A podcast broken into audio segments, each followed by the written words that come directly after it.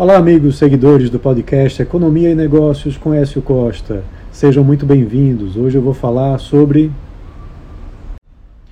o Fundo de Desenvolvimento Regional, que vai fazer parte da reforma tributária, tem um orçamento inicial de 40 bilhões de reais por ano, segundo Bernardo Api, que é o secretário extraordinário do Ministério da Fazenda para a reforma tributária.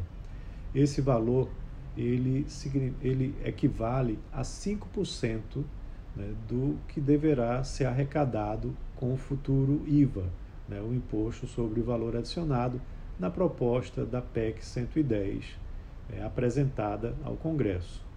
Esse valor começaria em 40 bilhões de reais e se a economia crescesse mais, esse valor também é, aumentaria proporcionalmente ao tamanho do IVA.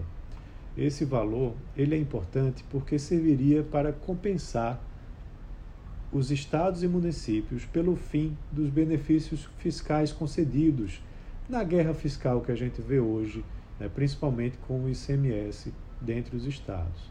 Esse é um dos principais pontos de atrito para a aprovação da reforma tributária.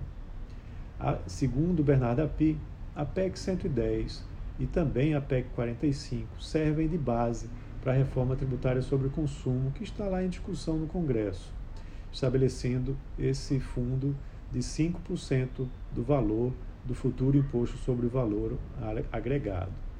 E isso para parte dos estados e municípios. E a economia crescendo aumentaria também esse valor.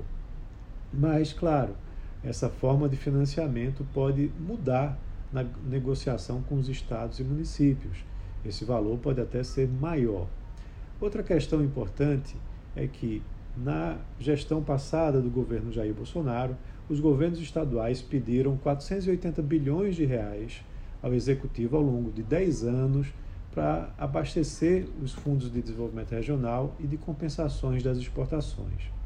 Alguns representantes dos governos de estado eh, criticam esse valor, por exemplo, o governo do estado de Goiás fala que 40 bilhões é insuficiente para os estados, já que somente naquele estado é, os benefícios fiscais somam 14 bilhões de reais por ano.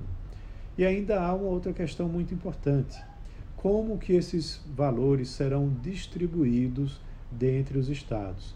Que estados serão priorizados no recebimento né, do Fundo de Desenvolvimento Regional para substituição da guerra fiscal né, e que possa manter uma atratividade para estados como, por exemplo, na região Nordeste, que tem uma infraestrutura bastante precária né, e tamanho de mercado também menos relevante que nas regiões Sudeste e Sul, por exemplo.